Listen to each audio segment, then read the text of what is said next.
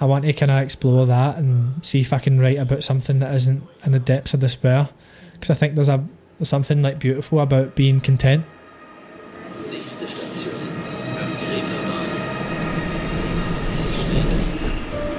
Willkommen zu Nachts um halb eins, dem Musikpodcast direkt aus St. Pauli.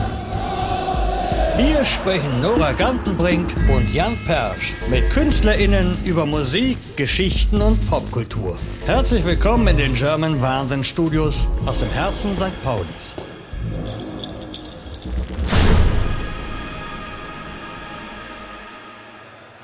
Das ist Joseph. Der Singer-Songwriter aus Glasgow war lange Zeit fest davon überzeugt, dass er sein ganzes Leben lang als Barkeeper arbeiten würde, bis er seinen Manager traf. Bei Nachts um halb eins erzählt Joseph uns heute, warum es so schwer für ihn war, sein Album zu schreiben, wie ein Studentenabend sein Leben verändert hat und warum seine Tante ein BH nach ihm warf. Also, viel Spaß mit Joseph. What's happening? My name's Joseph. I'm from East End Glasgow in Scotland. Um, I'm going to be singing Let's Stay Together by Al Green. He's like my favourite musical person of all time. Um, this is Charlotte, this is James, both both Scottish. Um, why am I saying that? this is Let's Stay Together.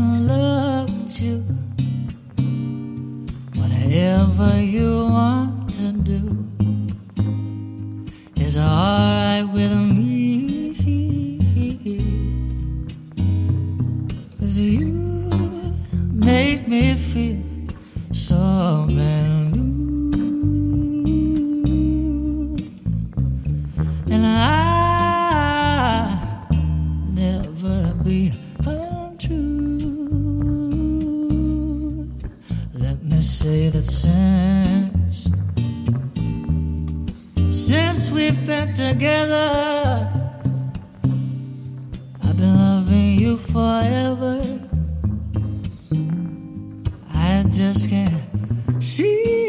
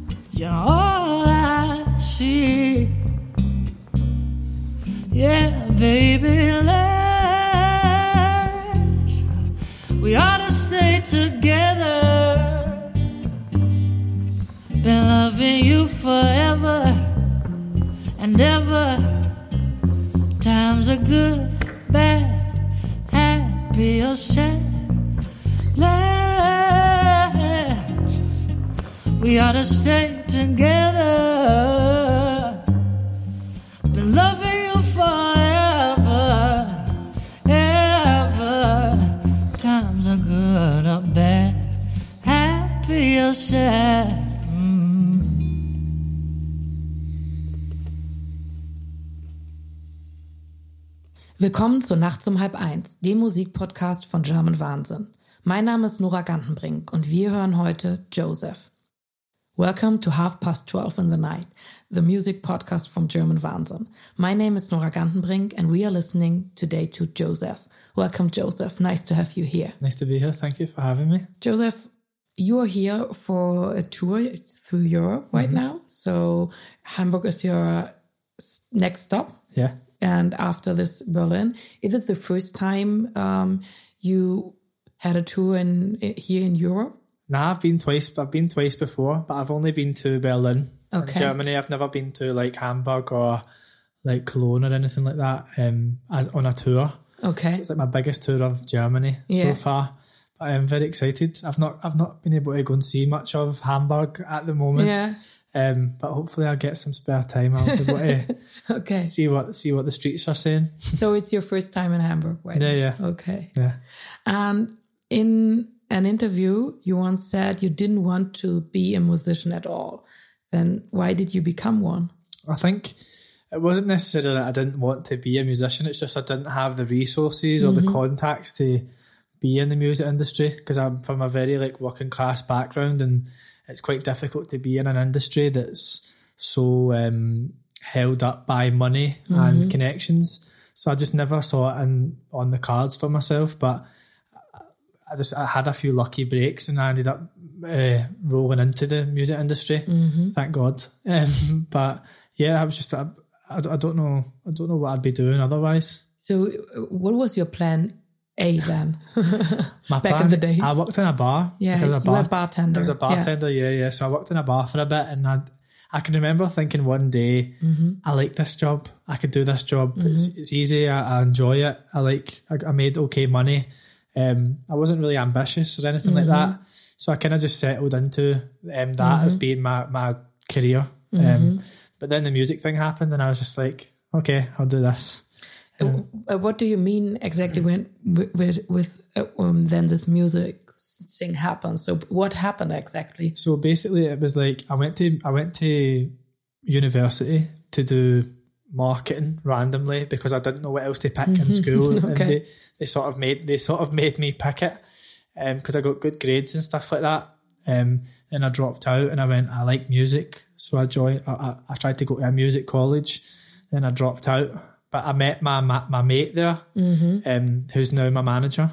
Um, and during my time at music college, we went to support our friend who was doing an open mic night, and he was the guy that played guitar, and people went up and they sang. Okay. Um, and then I was absolutely off my face. I drank like nine pints, and I went up and I and I sang a song. And um, from that night, he basically just he was he wanted to be a music manager. He sort of managed to like see a bit of talent in me that he felt was worth pursuing. And I always loved to sing, like I always loved to do it, but I just never thought it was going to be possible. But then he was like, "You should write some songs. You should try and like." because I, I could I could I learned a bit of production in music college, and he was like, just keep at it, and he basically um, helped me uh, find my I don't know that ambition to be a musician. And what did you perform then uh, during this night? Was it uh, your own song or? No, no, it was um, California Dreaming Oh yeah, of by course. by, yeah. the, by the yeah. Mamas and Papas. Yeah. Um, it's a song I've listened to since I was a kid, and I and I. Uh, I mean, I would hate to hear listen to myself sing it. I was like, "Yeah, the leaves are red." Like, I would have been horrendous. But I can remember feeling like people were paying attention. Like people were like, "Oh, like," because they were like, "Sing another song," but I obviously couldn't sing another song. Um, but I, it was a really it's it's weird because it was such a pivotal moment in my mm-hmm. career, but I didn't even realize it at the mm-hmm. time. So it was very cool. Very thank God that my manager kind of stepped in and became what he became. And after that, you started to write your own songs, or Yeah. yeah, okay. So it's not like uh, that you started uh, to write songs when you were fourteen or fifteen, or not, not at all. Okay, Uh, I mean, I wrote a lot. uh, Once once we kind of came to the conclusion that I was going to try and make some music, I wrote a lot of shit music for a long time. I was right trying to find my identity, like musically, which is quite difficult because I didn't really know know where I I sat in the sort of musical f- sphere because my taste is so like eclectic. I love all types of music, but I think I've eventually found my my I don't know my thing using samples and I listened to a lot of like nineties hip hop when I was mm-hmm. younger and mm-hmm. the way they would create music just by layering different samples. Um, but yeah, it was weird, but it was loads of fun trying to find what it was that I wanted to sound like. Mm-hmm, And you grew up in East Glasgow. Yeah. So to be honest, I've never been to Glasgow, so I've not not a big idea of the city. And yeah, maybe can you describe what kind of city it is? Um, Glasgow's a, it's quite like a, it's such a, it's a beautiful city. Like it's it's a bustling city. It's got a lot of character. Um, the it's it's it's got quite a bad reputation for its violence and it's um there's a lot of like poverty there as well. And I grew up in the East End is like the the sort of deprived area of Glasgow, but saying that people never mention the massive sense of community that there is there. There's there's a, a constant dialogue between your neighbours and um, that's something that I've always been proud of when I do interviews and stuff is that like people just don't really take that aspect of um, Glasgow into consideration because it's it's a it's an amazing city and the people the people are the um, yeah they're they're the best part of it. And so do you is you moved from Glasgow to London? Is that correct? Yeah. Yeah. So did you move because yeah because it's easier to have a music career in London than in Glasgow?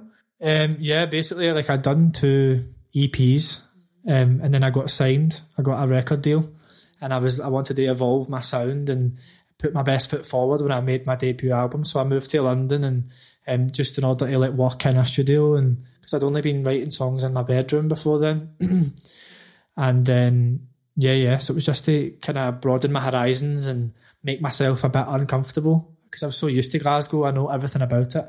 Um, but yeah, it was just to uh, sort of like better myself. And you already mentioned that you are more raised uh, grew up in a, a working class uh, um, background. So, and I'm from a working class family as well. And I know that especially um, in this kind of families, like people, if someone wants to become an artist or something, yeah, you know what I mean, uh, that the parents are a little bit concerned and say, no, please, uh, rather be Yeah. do something solid. And Yeah, yeah, yeah. so was this the same in your family or Yeah, when you told them, yeah, no, I think yeah. I think it took them a lot of time to warm up to the idea. Mm-hmm, um, I think you probably know this yourself. Like there's sort of like an instilled glass ceiling of what you can achieve and Mm-hmm. Yeah. wh- what people expect Yeah, from yeah. you. And I think that just th- th- their hesitation and um, initially kind of having some doubts just comes from that Mm-hmm. Yeah, within course, yeah. themselves as well. So, but eventually, like they're the most supportive people ever, and they and.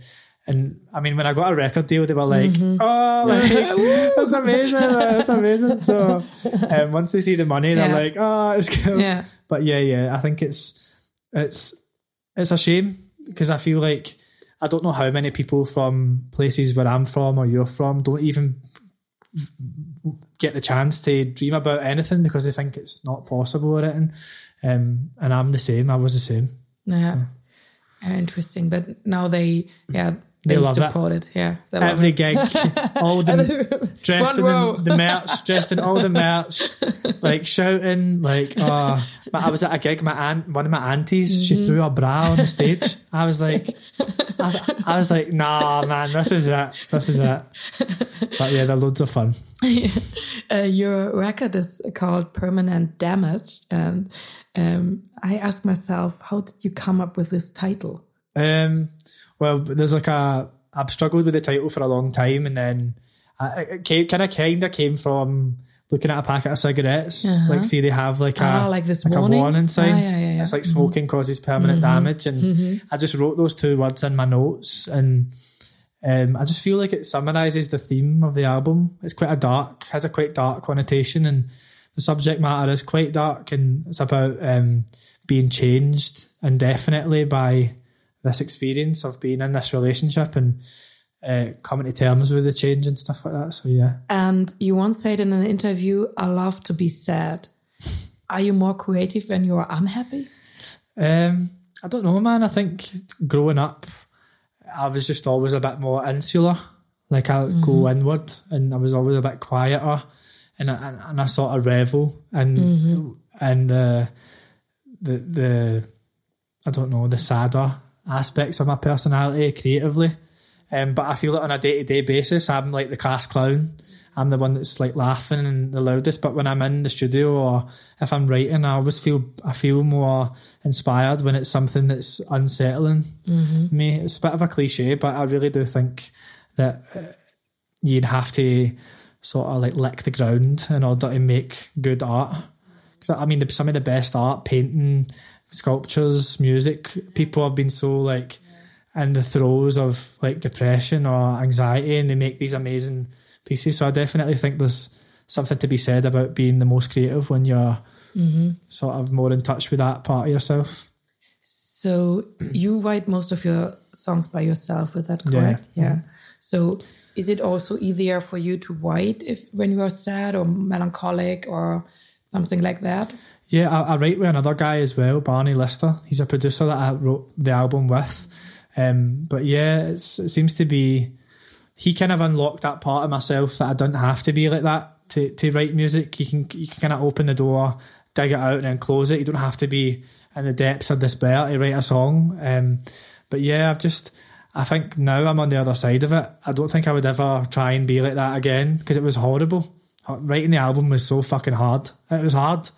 Um, but I, I, I just try and think of it as getting something so positive, like a body of work that I can, that I've got something to show for all the bad times and the, how hard it was and stuff. But yeah, You you mentioned that you had this two faces in you or two hearts, like this one on the one hand this introvert person and on the other Yeah. hand this class clown.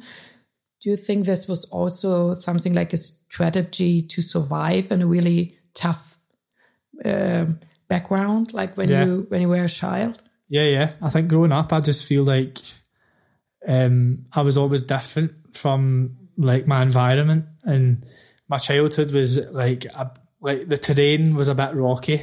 Like from the get go, it was never smooth, um, and I think when you don't match your environment, it, it forces you to go in, inward. Yes. Um, and that's a good and a bad thing. It just I just feel like I've always been a bit more in touch with my emotions, and um, obviously, like I grew up in a very like hyper masculine place, and I'm queer as well. So in Glasgow, it was a very another thing to add to the pile of you're different, you're not the same.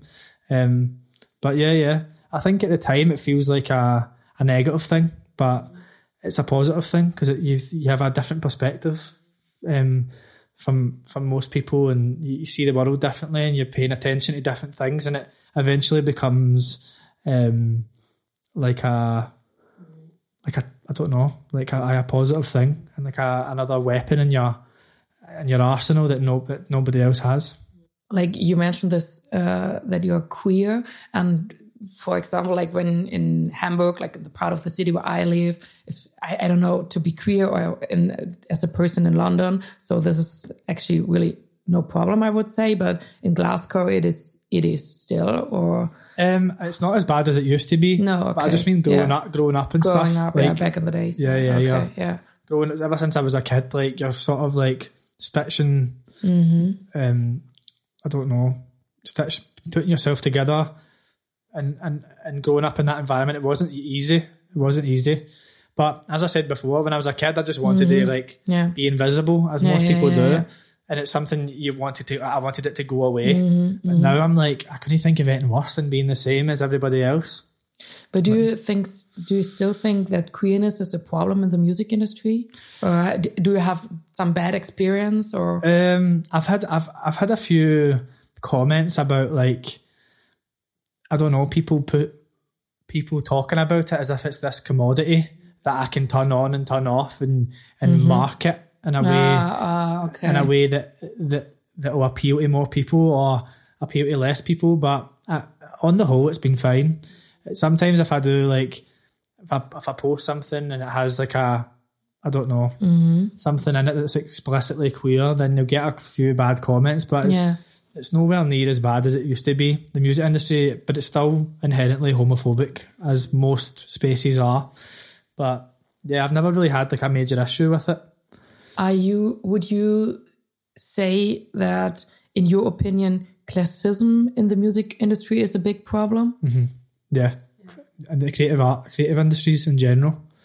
I think it's just because it's so inaccessible to working class people, um, because we don't have the resources or the connections, and the nepotism in, in the music industry is off the scale. Like I didn't, I didn't realize how bad it was. Like everybody's mum and dad was in a famous band in the Yeah. eighties, and um, Yeah, and it's about it's exactly what you say about connections. Yeah, and it's So, like yeah. it's a, the difference. But the difference is, it's like loads of people are talented. Like that's not we're not nobody's debating the fact that these people aren't talented. It's just like people need to address that the the disparity and the the scales are are, are, are very tipped in, in in their favour, and it's not fair because it just makes people from places where I'm from not even try or like if I if nobody had if, if my manager hadn't pulled me out and been like you should do this then I would never have done it because I just felt I had no money. You need you need time. You need like you need uh, you just need everything it's hot it's it's not nice This next song is called Just Come Home With Me Tonight. It's taken from my debut album, Permanent Damage. Um, released it last year. But yeah, I'm to play it for you today. I'm looking as if there's more people in the room, but there's actually not.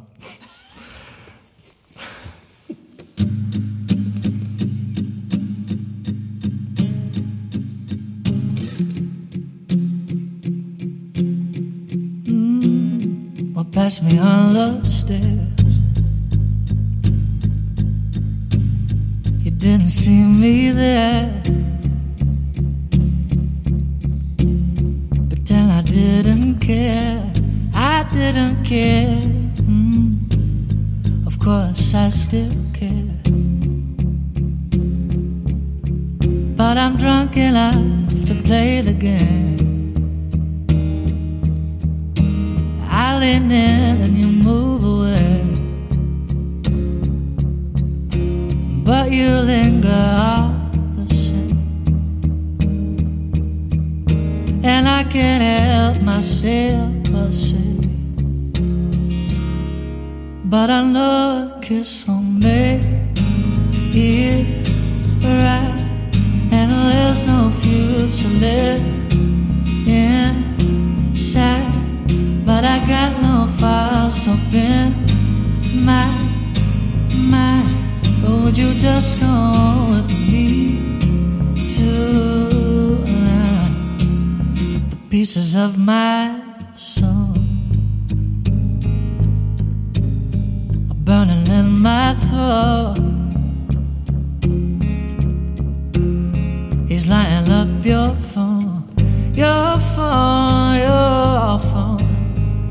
here, but you're already gone, baby.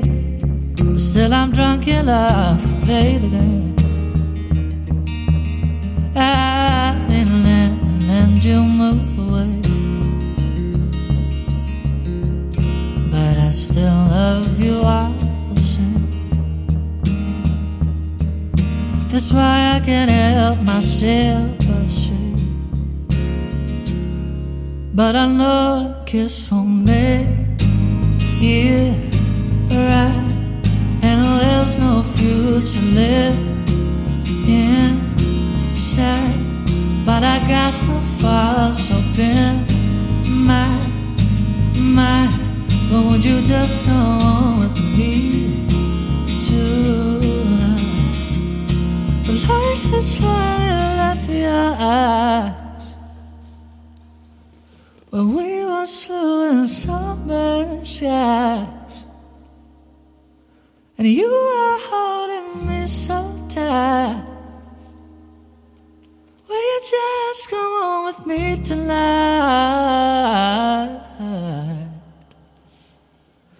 But I know kiss won't make it right, and there's no future left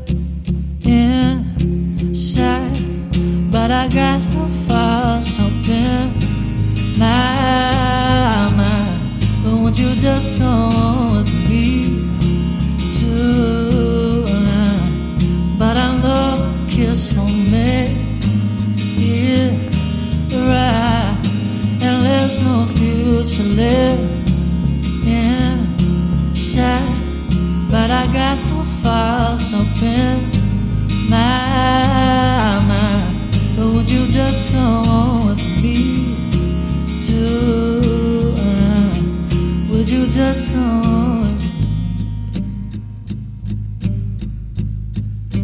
you just come home with me? Would you just come with me? when you started like at your beginnings was it because you have this really special style and i really love your music and uh, yeah because it's so it really touched me and uh, it seems for me to be really honestly so um yeah was it easy for you to know what to sing about who to be at the beginnings or yeah or did you Um, become the Joesef you are today like as an artist Um, I don't know. Nah, I, don't, I think it was a bit difficult at first, but I think like a lot of the songwriters that I love to listen to, like Carole King, the way she would write about like sitting in her bed with her boyfriend and things are things aren't the same anymore. I love, I've always loved that sort of matter of fact honesty, and it's something I've always aspired to be like. Like because I feel that that's the things that I connect to as a person, and so as a musician, it's always something that I'm trying to achieve in my own music, and I think it also helps me um, articulate my emotions in a way that I don't really feel comfortable doing in a in a day to day setting.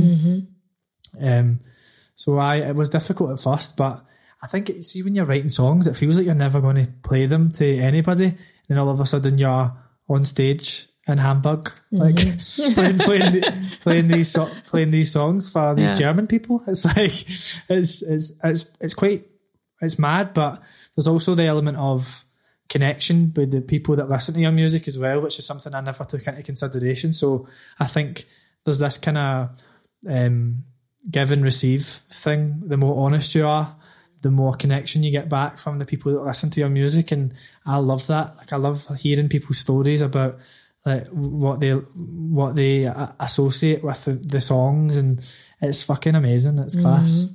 I ask myself if the most uh, like direct messages you get on Instagram are uh, from people who are love sick. Yeah. Yeah, is it like Yeah, that or they're not doing well. They're not doing well. they're not doing well? Okay, Nah, Yeah. it's like, No. but it, it, I don't know, man. I think it's it varies. Some people, some people say that they're in a relationship and they share my music with a partner and and they've bonded over it or friends and. Um, and I love that because that's what I'm like with my mates. If I if I love a song, I'll send it to my mates on a band, and um, and it's just it's such a nice like experience. what would you say is the best love song ever? Oh. My God, I'm trying to think of a best, the best love song ever. Mm, what what would you say is the best love song ever? To be honest, I haven't.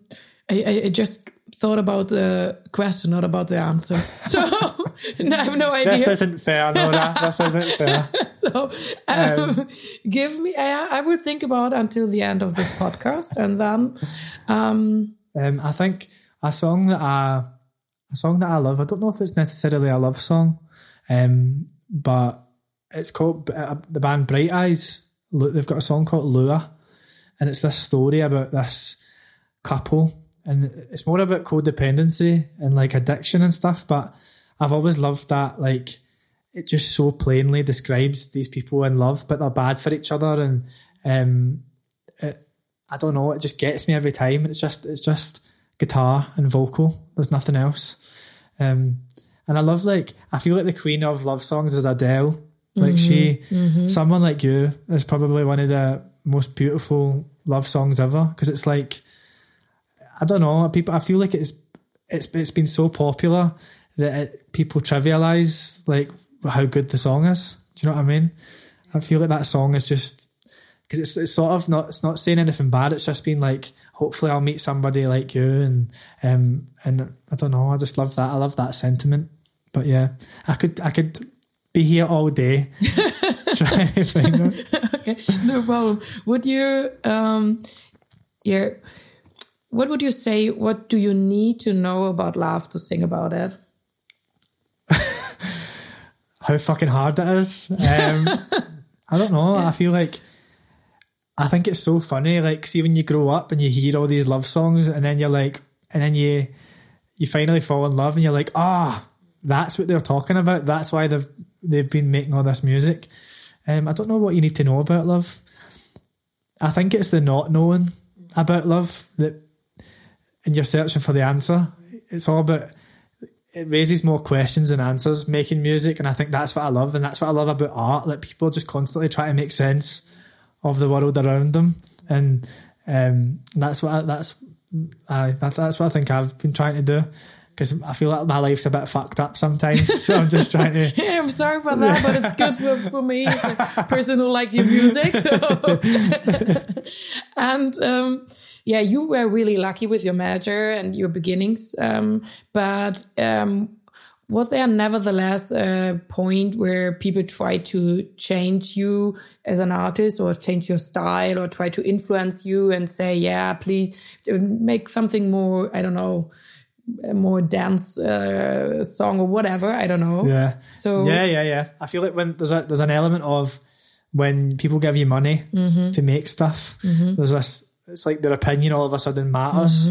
Um but i think the thing i just remind myself is i got myself here writing songs in my bedroom. So although i, I i'll take opinions um and and critiques I'll, I'll only take them to a certain degree there's definitely been people along the way that have told me that I should sound like this or I should try and lean more in that direction. But I've always, I always don't, I just don't really give a fuck about like what some, because at the end of the day, it's my songs. I need to live with them forever. I need to sing them on stage every night. If I don't care about them, then, or if I make a song because of what somebody else said and I don't like it after, I'll be raging with myself. So, but nah, I don't really, don't really care what people think as long as I like it.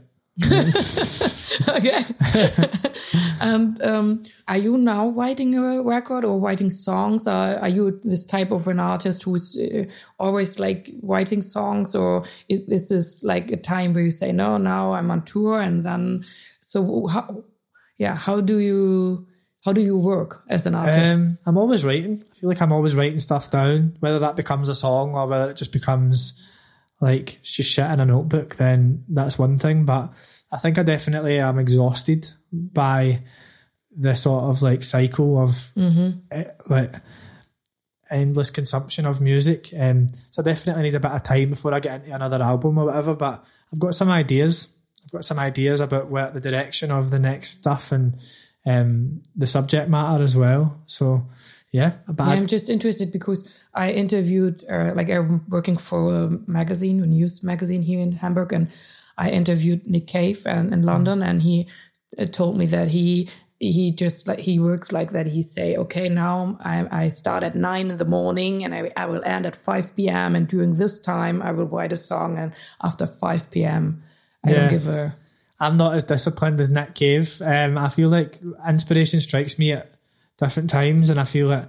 Um, but I get that. I get that. I get that because it's it, there's no boundaries. Otherwise, you have to treat it like a job, or else it takes over your entire life, and it becomes everything you do, everything you don't do. It's like it become it's it, it, it's maddening. Um, so I understand that, and I feel like I need to implement that myself.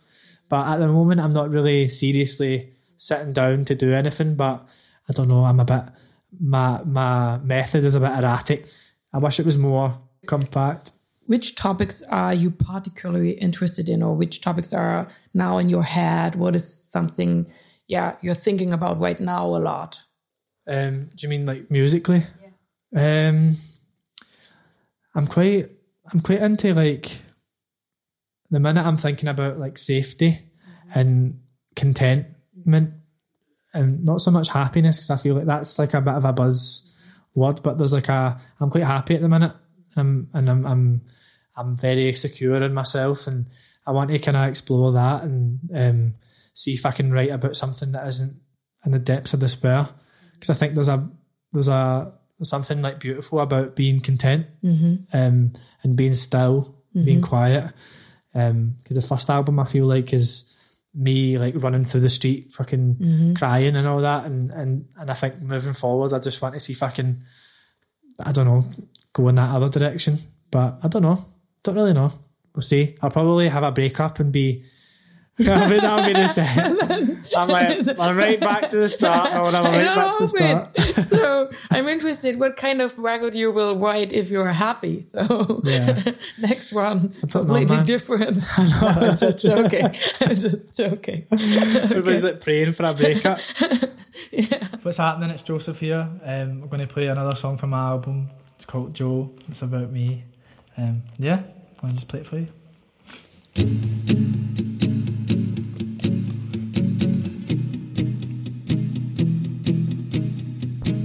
How much of myself can I give away till there's nothing left to take from me?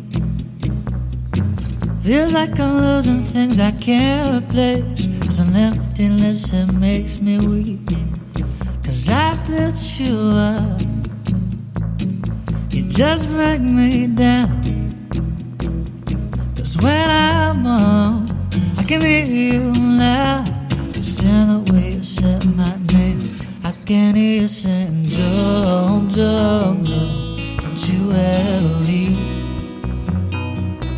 I can hear you saying, Joe, Joe, Joe, cause you're nothing without me. Cause this is not a ship that could pass in a line. It's a wreck and I'm drowning, been here all my life. I was 18 and screaming and feeling it all. Up on the edge of a bridge, and I know if I let you down, would you let me in? Cause when I'm alone, I can hear you loud. Cause then the way you said my name, can hear you saying, Joe, Joe, Joe, don't you ever leave. I can hear you saying, Joe, Joe, Joe, cause you're nothing without me. Yeah, you always saying, Joe, Joe, don't you ever leave. I can still hear you say, because you're nothing without me. Cause you were always nothing without me. You were nothing without me. And I don't know what it takes to be happy. Mm, mm. I think I'm petrified of dying. Cause living's just too hard to walk at all. I've tried, look in the mirror, see me crying. But every time I do, I hear you say my name. I can hear you saying, Joe, Joe, don't you ever leave. Yeah, you were always saying, Joe, Joe, cause you're nothing without me. I can hear you saying, Joe, Joe, Joe, don't you ever leave. Yeah, you were always saying, Joe, Joe, cause you're nothing without me. Yeah, you were nothing without me. I don't have any questions anymore, so it was super nice to chat with you, Joesef. Thank you so much. Um, at the end of this podcast, we always have a little game. So Let's for this, it. I need this this suitcase over there. Ooh. Oh my god. That, full of instruments. That is and, hilarious. Um, we always ask people at the end if they want to freestyle a little bit. So feel free, whatever you like. Let me, I, I'm not like a, a keyboard or a ukulele guy. Oh god, this is this is you put me on the spot.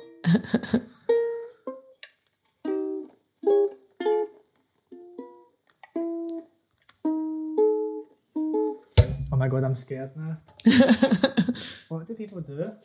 Um, mm, most of the people uh, um, play something with the piano, yeah, and they use this uh, automatic uh, rhythm, and yeah.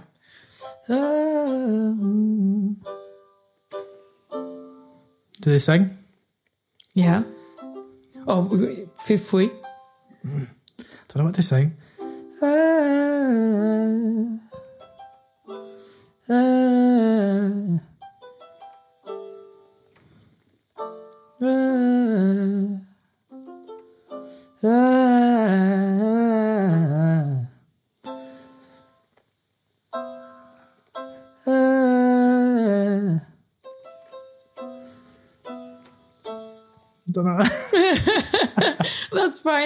Is that okay? that's totally I okay. know what.